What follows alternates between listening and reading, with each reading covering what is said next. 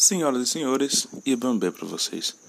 É, eu acabei dizendo que ia começar essa nova temporada de podcasts com evolução, não é? Pensando melhor, eu resolvi não. Na verdade, me deu bastante preguiça de falar sobre isso no dia que eu comentei sobre, e depois acabou que eu fui empurrando com a barriga, e aqui estamos para falar sobre é, expressões humanas. Até onde nossa humanidade vai? Porque assim, é, estava eu escovando os dentes enquanto ouvi um podcast, Nerdcast, não vou lembrar qual era, enfim. E é o seguinte, durante o, o decorrer do episódio, é, um comentário foi feito falando o seguinte: um personagem X de uma série que eu não lembro qual é, tapava seu rosto e ele não se considerava mais humano, pelo fato de seu rosto não estar aparecendo. Talvez não seja exatamente isso que eles falaram, mas ninguém se importa. E aí eu pensei no seguinte: até que ponto vai a humanidade a partir do momento em que ninguém pode te ver? Porque assim, nós temos várias regras próprias e várias regras é, comunitárias, regras sociais. E essas regras ditam nossa atuação como seres humanos. Mas o que acontece se as pessoas não puderem mais nos ver? Porque a partir do momento em que você não pode ser visto, as suas regras podem mudar bastante. A partir do momento que ninguém pode te reconhecer, os seus limites podem se estender um pouco. Porque é muito comum você ver pessoas, por exemplo, criando vários fakes no, em redes sociais, e a partir do momento que elas fazem isso, elas sentem a total liberdade para é, ofender alguém no mais alto nível, de graça por nada. Ela se sente no poder de criar um Instagram falso, não colocar foto de ninguém ali, deixar aquela aquela foto em branco, entre aspas, né? E aí ela vai e xinga várias pessoas. Ela ofende todo mundo que ela pode. Ela faz um terror na internet só pelo fato do rosto dela não estar à mostra. Então, se ela não tem um rosto à mostra, significa que ninguém pode reconhecer. Se ninguém pode te reconhecer, você não pode ser punido. E a partir desse momento, você não precisa mais ter medo de nada. Sua humanidade, ela fica muito pequena. Porque vamos considerar, aliás, vamos detalhar o conceito de humanidade. O que é humanidade? Humanidade, pelo menos para mim, é a nossa capacidade de observar, de estar em, uma, em um ambiente, uma comunidade, observar quem nos rodeia, entender o que cada uma dessas pessoas representa para si próprias e para nós, juntamente para a comunidade como um todo, e como isso interage na vida de todo mundo.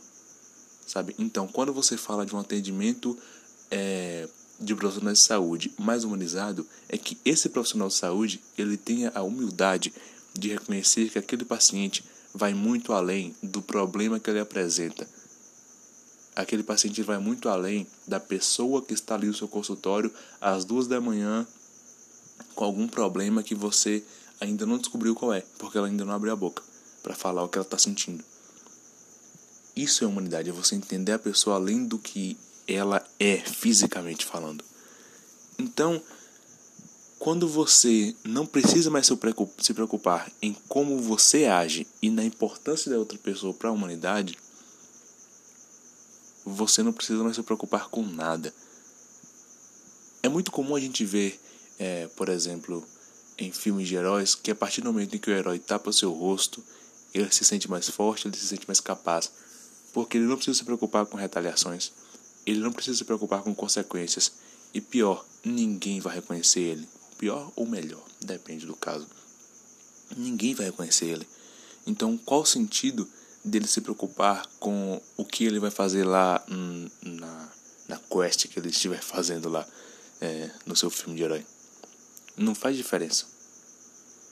E nós humanos somos muito apegados ao reconhecimento facial. Porque assim, a face tem músculo para uns três ou quatro caralhos. É muito músculo. Músculos pequenos com é, funções específicas. Um único músculo para fazer uma única função. Porque geralmente no nosso corpo os músculos tendem a fazer mais de uma função. Poucos são os músculos que têm uma única função. eles podem ter uma única função principal, mas eles sempre atuam ou auxiliando ou protagonizando o movimento. Então, é, quando você tem uma face recheada de músculos que expressam diversas expressões faciais diferentes e que cada expressão dita alguma coisa, quando você conversa com alguém olhando no olho dela, olhando para a cara da pessoa, é uma coisa. Quando você conversa com a pessoa sem olhar na cara dela, você pode entender muito coisa diferente e a pessoa pode te passar muita informação falsa, entre aspas. Então, é, sinceramente, eu não entendo muito bem o motivo evolucionista da, de tanta musculatura na face. Assim, acredito eu que possa ser alguma coisa relacionada com a convivência em grupo. Por quê? É, espécimes que teriam mais hum, é, musculatura facial teriam mais chances e de conseguir se envolver com outras da sua mesma espécie. E isso geraria uma, uma alta taxa de grupos. Ou seja, se eu consigo me expressar facialmente bem, se a pessoa com quem eu estou conversando ou dialogando, enfim, consegue me entender bem por causa do meu movimento facial, se eu consigo expressar bem o que eu estou sentindo, as chances da pessoa sentir humanidade por mim, empatia, enfim, é maior. Então, eu, como um indivíduo único, encontro um grupo de três é, viajantes. Eu explico minha situação para eles e eles me aceitam em seu grupo. Eu tenho um grupo agora. As chances de eu sobreviver são bem maiores. Então, é um cenário totalmente de sobrevivência. A partir do momento em que eu tenho um grupo, a chance de eu sobreviver e manter minha, minha linha genética, minha linhagem genética, de ter uma prole, aumenta bastante. E, logicamente, que a evolução não é ditada por uso e desuso, como a gente já sabe, pelo menos até agora. Então, dá para entender um ponto evolutivo nisso é, espécimes que teriam mais musculatura facial teriam mais chances de entrar em grupos, o que as levariam a mais possibilidades de sobrevivência. O próximo podcast que eu vou gravar vai ser sobre isso, exatamente, sobre evolução. Eu gosto muito de falar sobre esse tema. E lá essa questão pode ficar um pouco mais bem explicada. Mas isso, voltando ao assunto da humanidade, essa quantidade de musculatura facial, ela expressa muita coisa às vezes, quem assiste, quem já viu pelo menos um vídeo do canal Metaforando, ou qualquer meme relacionado a isso, sabe do que eu tô falando. Uma microexpressão, qualquer coisinha que você faça, mesmo que inconscientemente, a outra pessoa, inconscientemente também, pode detectar uma outra sensação. Às vezes vocês falam uma coisa, mas sua expressão facial expressa outra coisa. E o entendimento da pessoa fica dúbio, ou então a pessoa entende que você não está casando fala com expressão, o que pode gerar um conflito ali.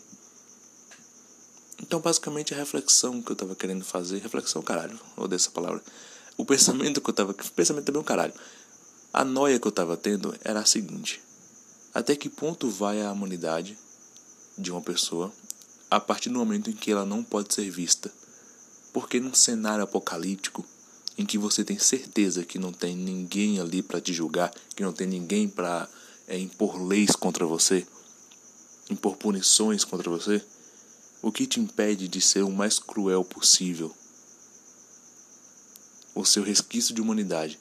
Mas até onde vai essa humanidade quando você sabe que não tem ninguém te observando? Quando você sabe que não tem ninguém que te reconheça e que te puna? Por isso, situações em que, quando nós saímos de nossas cidades, ficamos mais confortáveis para nos divertir mais.